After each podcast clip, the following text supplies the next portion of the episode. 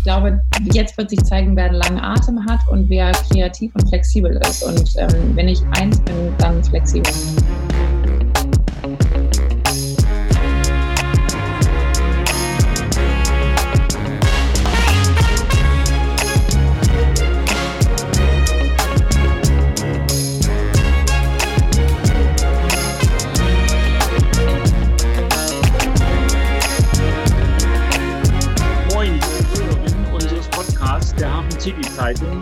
HCZ. Wir, das sind wie immer Melanie Wagner und Wolfgang Timpe und wir hoffen, dass ihr alle wohlauf seid in diesen Zeiten. Heute haben wir, und zwar ohne Übertreibung, die Zukunft der Hafen City bei uns im HCZ Podcast Redefluss zu Gast. Christine Siegemund. Christine ohne E. Die 38-jährige Powerfrau mit kleinen blonden Hinterkopfzöpfchen, modernem Hippie-Kleid mit kräftigen Hanfgürtel und authentischen 70er Jahre Turnschuh Schaft-Sneakers mit Original NYC Print, dem New York City Print. Ja, und warum ist sie Powerfrau? Nun ja, weil sie sich in nur 15 Jahren direkt nach dem Schulabschluss erst mit einer Hochzeitsfrauen- und Eventagentur sofort selbstständig gemacht hat, dann flugs in einer Werbeagentur Karriere gemacht hat und schon nach zehn Jahren Marketingleiterin international des Golf Fashion Labels Golfino war. Dann kam, na, und das ist natürlich wirklich für Frau einfach auch wichtig, das Privatleben. Und sie wurde Mutter und bekam inzwischen fünfeinhalbjährige Zwillingstöchter. Und sie startete den Foodblog Hamburger Deren und begann Marketing- und PR-Firma zu gründen, wo sie Food-Startups beraten hat. Und jetzt sind wir wieder im Heute gelandet, denn daraus hat sich ergeben, äh, warum wir heute mit Christine Siegemund sprechen. Sie startet an einem der tollsten Plätze in der Hafen City, im Watermark-Gebäude am Eingang Magdeburger Hafen, direkt neben der Hafen City Uni, ihren persönlichen, ich nenne das jetzt mal Big Bang. Sie hat das sogenannte Food Lab gegründet und führt es als CEO. Es ist ein Coworking Space mit 52 Arbeitsplätzen für Food Startups mit Café, eigener Rösterei, einem Media- und Eventstudio, wo die alles produzieren können, diversen Produktionsküchen und, das ist auch für die Hafen City ein Scoop, mit einem Pop-up-Restaurant im Warftgeschoss mit Blick aufs Wasser und in dem jeden Monat der Küchenchef wechseln wird. Grund genug für Melanie und mich, Christine Siegemund und ihr Konzept näher kennenzulernen. Starten soll das Food Lab im Juli. Eine echte unternehmerische Mutmachstory in Corona-Zeiten. Finden jedenfalls Melli und ich. Frau Siegemund, in Ihrer Vita bezeichnen Sie sich als Female Founder. Was unterscheidet einen weiblichen von einem männlichen Businessplan? Guten Tag.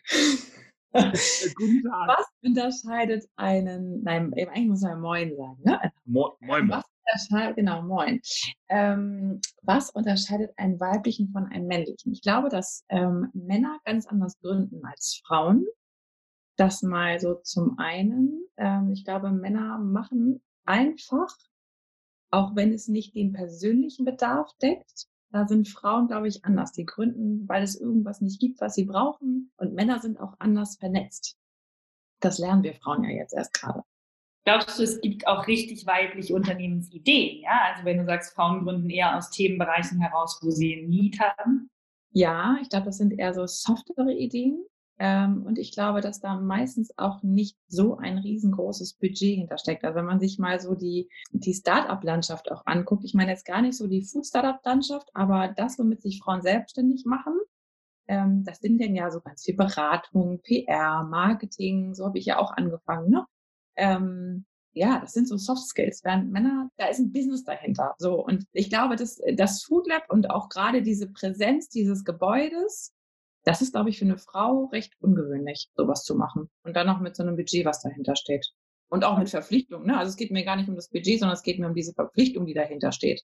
Also auf jeden Fall hätte in einem 70er-Jahre-Spielfilm wäre äh, die Heldin eine Frau gewesen und sie hätte breitbeinig mit zwei Pistolenhalftern da gestanden und geschossen bei dem mhm. Gebäude Watermark.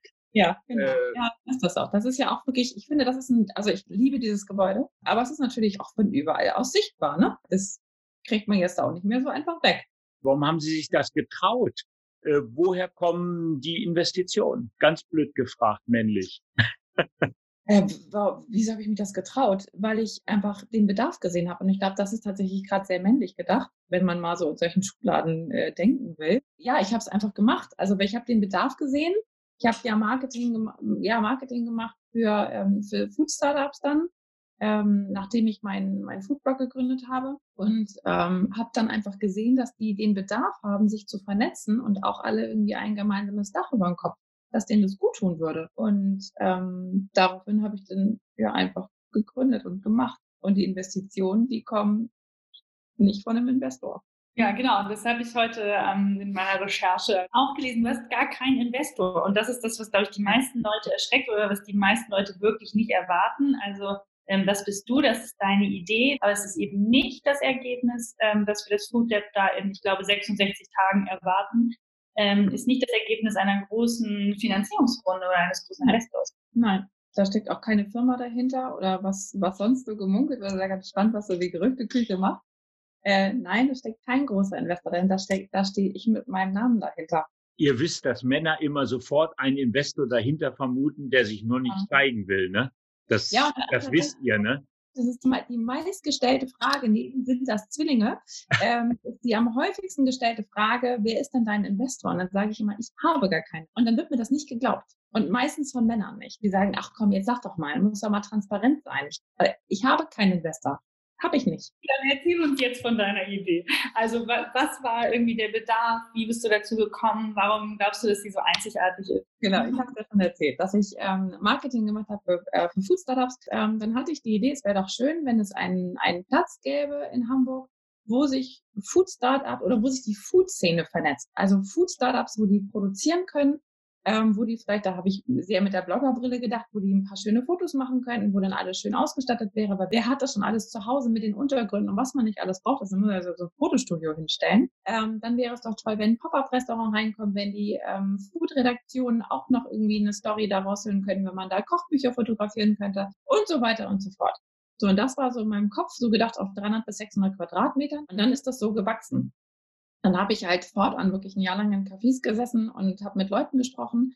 Und ähm, dann ist diese Idee einfach gewachsen und aus diesen, ähm, auch so ein, eine Barista-Bar war irgendwie auch noch mit dabei und aus der Barista-Bar ist dann ein ganzes Café geworden und aus dem ähm, paar Plätzen sind dann halt 52 Arbeitsplätze geworden. Aus dem Restaurant ist halt ein richtiges Restaurant geworden und ich hatte natürlich in meiner Naivität, weil ich habe 0,0 mit Gastro zu tun, habe ich natürlich nicht gedacht, dass so ein Restaurant eine richtige Küche braucht.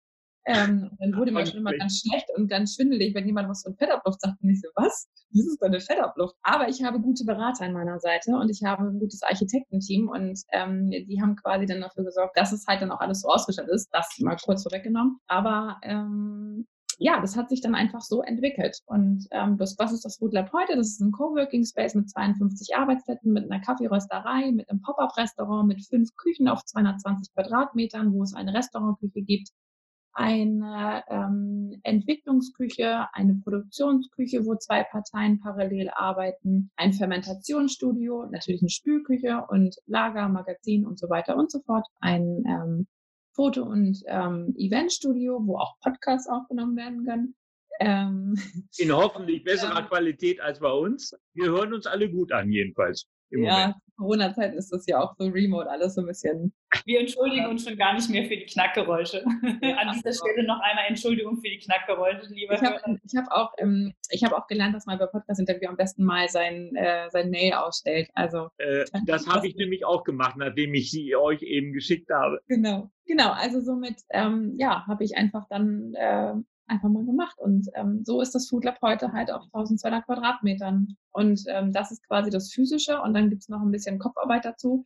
Ähm, es gibt nämlich noch ein Accelerator-Programm, wo wir ähm, Unternehmen mit Food Startups zusammenbringen. Und wir sind das Fast-Forward-Programm für die äh, Food Startups, also die sich da wirklich hinsetzen können an, an ihrer Idee fallen können und Experten ähm, an der Seite haben, die sie nach vorne bringen was ich total spannend finde und neugierig. Äh, klar macht man sich auch kritische Gedanken, aber wirklich vorrangig neugierig, wie das funktionieren kann, dass jeden Monat der Küchenchef wechselt, wenn man sich als Restaurant jedenfalls vorstellt.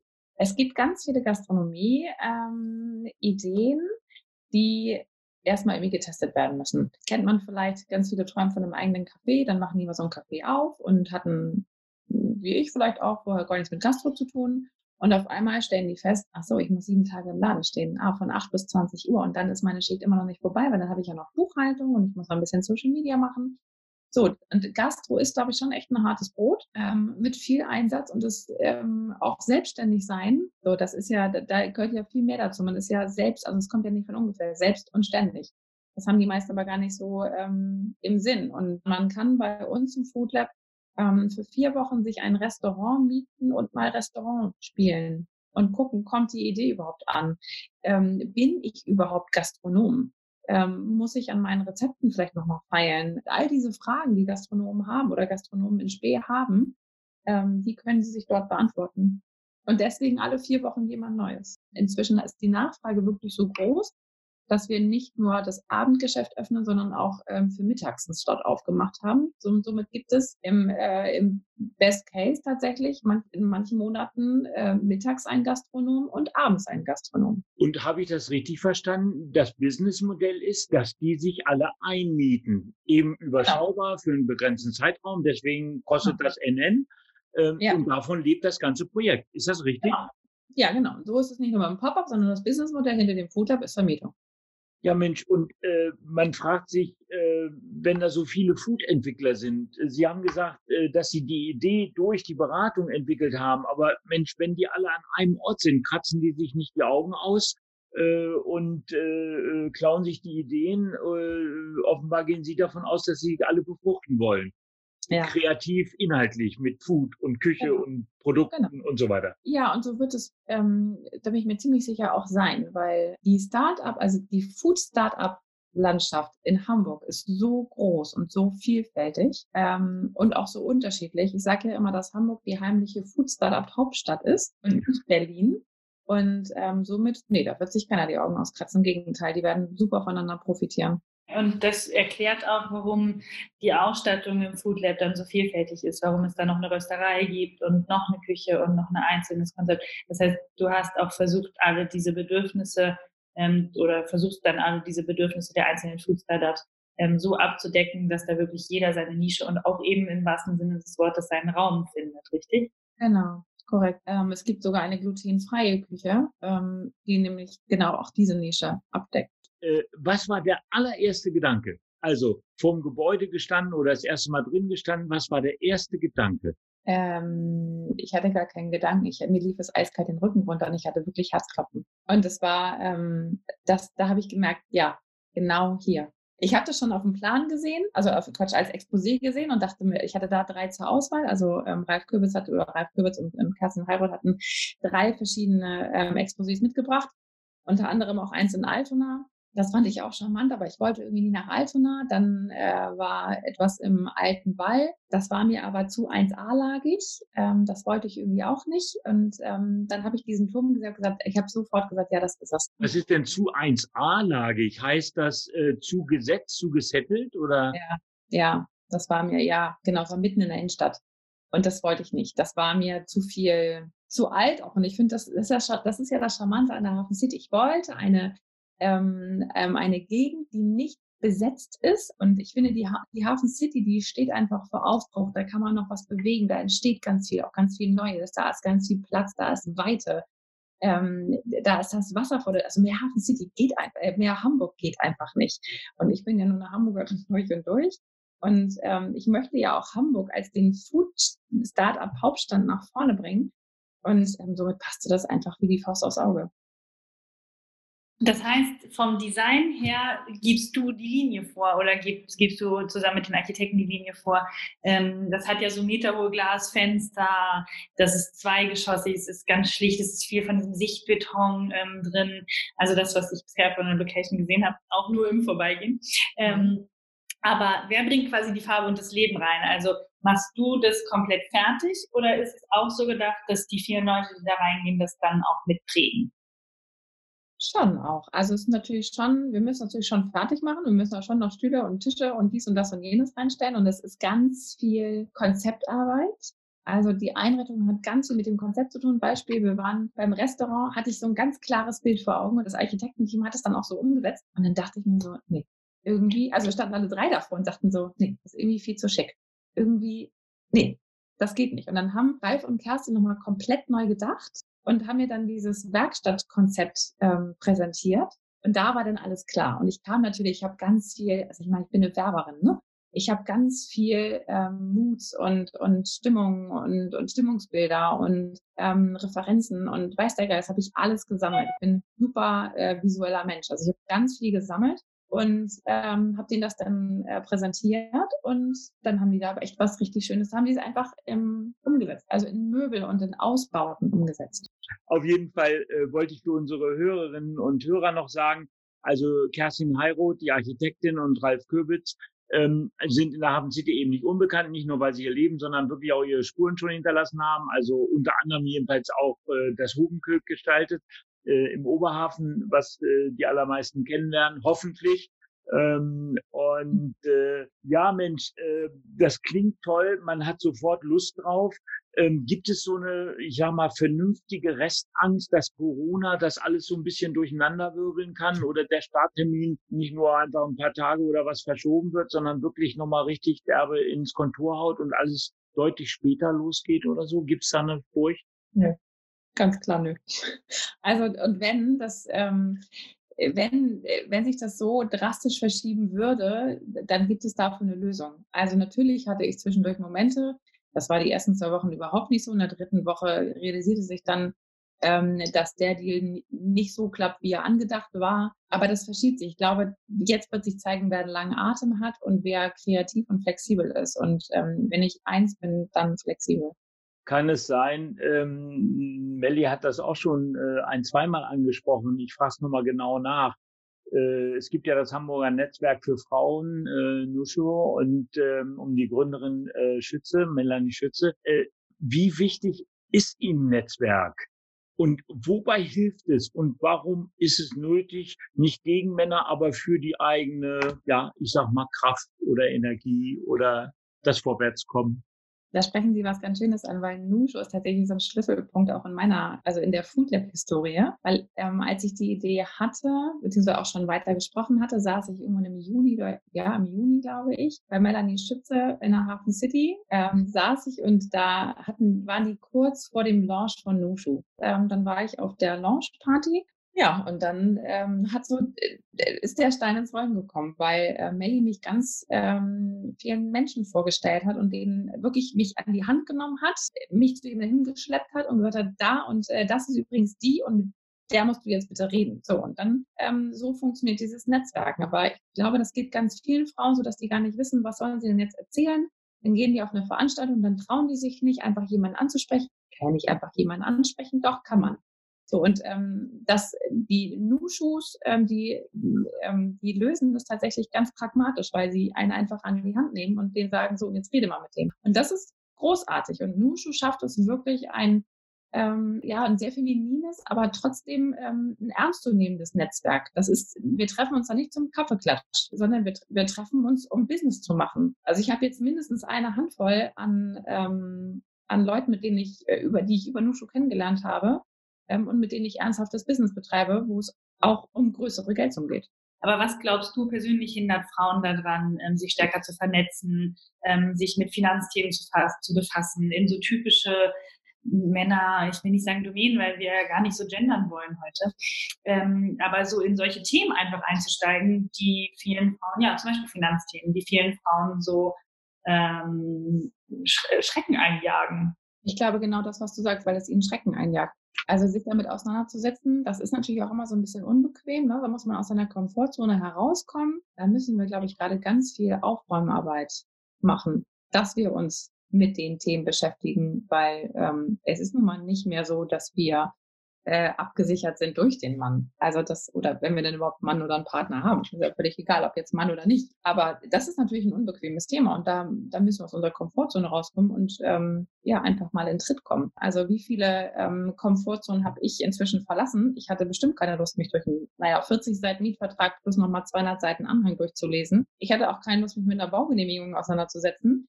Ähm, ich habe auch keine Lust auf Schanklizenz, so das ist das nächste Thema. Und Verträge, das ist jetzt auch nicht so unbedingt meins, aber da muss ich durch und da muss ich aus meiner Komfortzone, weil sonst wird das nichts. Melli erzählt mir immer von tollen, lauter tollen Ideen, auch eben von Frauenideen und dann sagt sie aber auch immer gleich dazu, naja, die Umsetzung klappt dann meistens nicht. Äh, können Sie irgendwie Gründerinnen äh, schon einen ersten Tipp geben, was führt zu einer guten oder erfolgreichen Umsetzung? Netzwerken. Tatsächlich ist es das Netzwerken. Man braucht einfach Kontakte. Man braucht Leute, die einem die Türen aufmachen. Ja, die einem helfen, weil eigentlich macht man ja alles alleine als Gründer. Man ist Vorstand, aber auch Vorstandsassistenz äh, der Assistenz. So, ähm, bis zum Hausmeister ist man ja wirklich alles. Und ähm, ich habe letztens von einer Gründerin gehört, ja, aber ähm, hast du keine Angst, dass das schief geht? Und das ist ja schon ein Investment, den du da reingehen musst. Ja, klar. Ja, natürlich. Aber von nichts kommt ja auch nichts. Also natürlich gehe ich in Vorleistung. Das muss man ja immer. Also wenn ich jetzt, keine Ahnung, ähm, Limo produzieren würde, müsste ich ja auch erstmal produzieren, bevor ich Einnahmen habe. Und dieses Produzieren bringt dann ja auch Kosten mit sich. Also auch das ist ja ein Invest, aber dafür gibt es ja im Zweifel auch Businesspläne und Banken.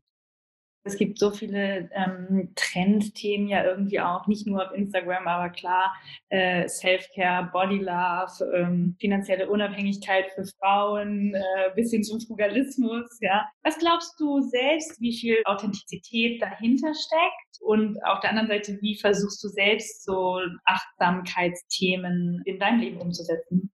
Ich finde, Achtsamkeit ist echt so ein großes Thema. Ich finde, teilweise stresst einen das auch schon. Jeder erzählt dir auf einmal, du musst jetzt aber Me-Time und achtsam mit dir selber. Und ich habe vorhin einen ähm, ganz schönen Satz von einer Bloggerin ähm, gelesen, die äh, beste oder die, die einfachste Form der Selbstliebe ist gutes Essen. Ich finde, das trifft es ziemlich auf den Punkt. Ich weiß nicht, wie viel Me-Time man machen kann in, äh, im Homeoffice mit kleinen Kindern.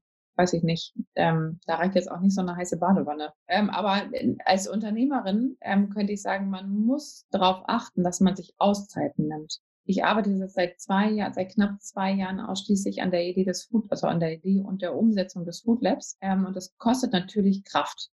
Ähm, und dann braucht man auch da wieder ein gutes Netzwerk. Ähm, ich glaube, man braucht eine stabile Basis zu Hause. Ja, und ansonsten muss man, glaube ich, dahingehend auf sich aufpassen, dass man genügend Zeit mit der Familie auch noch verbringt. Also dann spielen auch solche Sachen wie Urlaub eine Rolle. Das ist, glaube ich, so ein bisschen wie Kinder kriegen und auf sich als Paar aufpassen. Ich glaube, das ist ein ganz guter Vergleich. Die Quarantäne, die zurzeit ja äh, alle irgendwie erleben, ähm, verstärkt gerne das Gute und das Schlechte. Auf jeden Fall bringt zwei Änderungen ähm, reichlich mit sich oder den anderen erlebt man mal wieder ganz anders. Hatten Sie einen persönlichen Tiefpunkt oder Wendepunkt, äh, wo Sie im Nachhinein sagen, Mensch, äh, das war harter Tobak und wie sind Sie darüber hinweggekommen? Nee, hatte ich tatsächlich nicht, weil ich jede ähm, Herausforderung echt als äh, Chance sehe, mich weiterzuentwickeln. Und ich freue mich tatsächlich auf jedes Hinfallen, weil ich danach einfach nur gestärkt daraus gehen kann. Ich mache mir tatsächlich immer erst dann einen Kopf um Probleme, wenn sie da sind. Und ich weiß, dass, ähm, dass ich dann eine Lösung finden werde. Mhm. Also natürlich in Zeiten von Corona ist mir auch, wie gesagt, habe ich schon gerade gesagt, ein, äh, ein Deal hat nicht so funktioniert, wie er sollte. Da war meine Laune kurz ein bisschen angekratzt. Äh, damit habe ich mir dann beholfen mit ähm, einem Gin Tonic und einer Zigarette, obwohl ich gar nicht rauche. Ähm, und ähm, habe dann Lösung. Belly lacht, sage ich mal, für die Zuschauer, äh, für die Zuhörer. Das ist auch Food, was gerettet hat. ja. Gin Tonic hilft äh, auch. Ja. Auch Business Moms in Homeoffice. Absolut, absolut, genau. Und ähm, dann habe ich mir aber wieder, also habe ich, ich hatte natürlich vorher schon einen klaren Kopf, aber dann, ähm, dann muss man sich einfach mal kurz überlegen, okay, das ist jetzt die Herausforderung, was ist die Lösung dafür oder wie kann ich die nehmen? Das sehe ich aber echt wie so eine, wie so eine Welle beim Surfen. Wie nehme ich jetzt diese Welle oder wie nehme ich die Kursänderung und dann ähm, es halt weiter. Mhm. Können denn auch die fünfeinhalbjährigen Mädchen mal Mut oder Kraft geben? Ja, die verstehen das ja zum Glück noch nicht so sehr, was es heißt, wenn Deal nicht äh, so funktioniert. Ähm, aber es hilft schon natürlich, wenn man ähm, zwei kleine Mädchen sieht, die am Samstagmorgen äh, hier auf dem Goldwegmarkt rumspringen, als wäre nix als wird es Corona nicht geben, als, als wird es das alles nicht geben und ähm, deren größtes Problem ist, ob sie jetzt erst eine Waffel essen oder erst einen Schokocroissant. Ähm, das ist natürlich schon sehr befreiend, weil es einen so erdet. Wir haben uns überlegt, äh, wir wollen mal, Melli und ich abwechselnd immer mal einen Satzanfang sagen und Sie müssen den bitte vervollständigen. Oha, alles klar. Äh, der erste Satz ist, äh, gesunde Ernährung für die Familie muss einfach sein.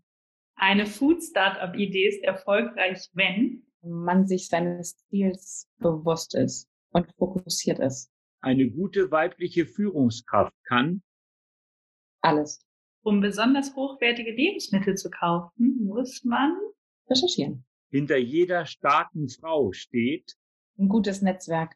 Mundschutz wird für mich immer wichtiger. Winterhude oder Hafen City? Winterhude zum Wohnen, Hafen City zum Arbeiten. Tendenzen sind auch erlaubt, aber nur eine Antwort. Eieiei. Oh, ich mag beides tatsächlich. Ähm, Fleisch oder vegetarisch? Ah, es, ist, es ist beides. Ähm, Fleisch oder vegetarisch? Vegetarisch. St. Peter-Ording oder Scharbeutz? Nordsee oder Ostsee? St. Peter. Oder Sylt? Ja, ich wollte gerade, ich war gerade froh, dass die Frage nach Sylt nicht kam. Äh, nee, tatsächlich. Also bei Scharbeutz und St. Peter, natürlich St. Peter. Ich liebe auch schon sehr Sylt. Dito, bei uns genauso. Essen gehen oder selber kochen? Schlussfrage. Essen gehen. Ja Mensch, Melli, haben wir was ganz Wichtiges vergessen? Ich glaube, wir müssen Christine nach einem gewissen Zeitraum nochmal einladen in den Podcast. Ähm, oder aber sie muss den Staffelstab weitergeben und uns noch jemanden sagen, der eben hier vielleicht als Food Startup in der Hafen City bei ihr starten wird. Denn es ist ein sehr spannendes Thema und ich freue mich darauf, das hier sozusagen ähm, miterleben zu können und glaube, dass es wirklich sehr dynamisch wird. Ja, das glaube ich auch. Ich glaube, da wird ganz viel, ähm, ganz viel Musik drin, wie man so schön sagt. Ich glaube, da kann ganz viel passieren. Äh, auf jeden Fall äh, fand ich das Gespräch klasse und freue mich schon aufs nächste. Super, ich freue mich auch. Vielen Dank. Das war Redefluss, der Podcast aus der Hafen City, der die Stimmen aus dem Stadtteil zu Wort kommen lässt. Wir sprechen regelmäßig über die Themen, die die Bewohner der Hafen City bewegen. Wenn ihr selbst Gast in unserem Podcast sein möchtet oder einen Gast empfehlen wollt, dann schreibt uns einfach an redaktion.hafencityzeitung.com. Redefluss ist der Podcast der Hafen City Zeitung. Abonniert uns auf Spotify.